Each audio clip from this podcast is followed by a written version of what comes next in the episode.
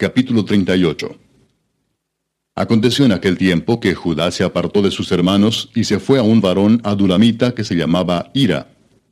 Y vio allí Judá la hija de un hombre cananeo, el cual se llamaba Sua, y la tomó y se llegó a ella. Y ella concibió y dio a luz un hijo, y llamó su nombre Er. Concibió otra vez y dio a luz un hijo, y llamó su nombre Onán. Y volvió a concebir y dio a luz un hijo, y llamó su nombre Sela. Y estaba en Kesib cuando lo dio a luz. Después Judá tomó mujer para su primogénito, Er, la cual se llamaba Tamar. Y Er, el primogénito de Judá, fue malo ante los ojos de Jehová, y le quitó Jehová la vida. Entonces Judá dijo a Onán, Llégate a la mujer de tu hermano, y despósate con ella, y levanta descendencia a tu hermano. Y sabiendo Onán que la descendencia no había de ser suya, sucedía que cuando se llegaba a la mujer de su hermano, vertía en tierra por no dar descendencia a su hermano y desagradó en ojos de Jehová lo que hacía, y a él también le quitó la vida. Y Judá dijo a Tamar su nuera, Quédate viuda en casa de tu padre, hasta que crezca Sela mi hijo, porque dijo, No sea que muera él también como sus hermanos. Y se fue Tamar y estuvo en casa de su padre. Pasaron muchos días y murió la hija de Sua, mujer de Judá. Después Judá se consoló y subía a los trasquiladores de sus ovejas a Timnat, él y su amigo Ira el Adulamita. Y fue dado aviso a Tamar diciendo, He aquí tu suegro sube a Timnat a trasquilar sus ovejas. Entonces se quitó ella los vestidos de su viudez, y se cubrió con un velo, y se arrebozó, y se puso a la entrada de Enaim, junto al camino de Timnat, porque veía que había crecido Sela, y ella no era dada a él por mujer. Y la vio Judá, y la tuvo por ramera, porque ella había cubierto su rostro.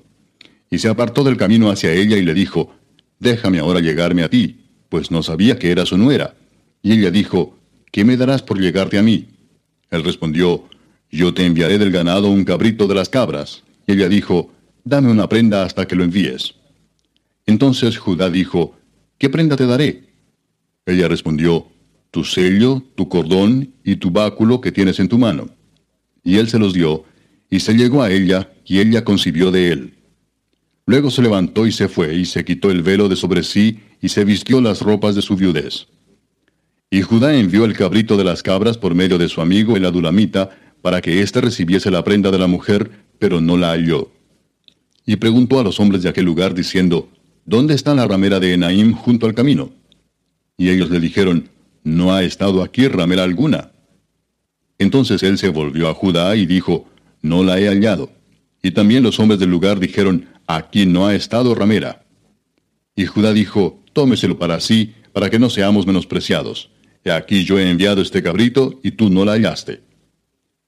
Sucedió que al cabo de unos tres meses fue dado aviso a Judá diciendo, Tamar, tu nuera ha fornicado y ciertamente está encinta a causa de las fornicaciones. Y Judá dijo, Sacadla y sea quemada. Pero ella, cuando la sacaban, envió a decir a su suegro, Del varón cuyas son estas cosas, estoy encinta. También dijo, Mira ahora de quién son estas cosas, el sello, el cordón y el báculo. Entonces Judá los reconoció y dijo, Más justa es ella que yo, por cuanto no la he dado a Sela mi hijo, y nunca más la conoció. Y aconteció que al tiempo de dar a luz, he aquí había gemelos en su seno. Sucedió cuando daba a luz que sacó la mano el uno, y la partera tomó y ató a su mano un hilo de grana, diciendo, Este salió primero. Pero volviendo él a meter la mano, He aquí salió su hermano, y ella dijo, ¿qué brecha te has abierto? Y llamó su nombre Fares. Después salió su hermano, el que tenía en su mano el hilo de grana, y llamó su nombre Sara.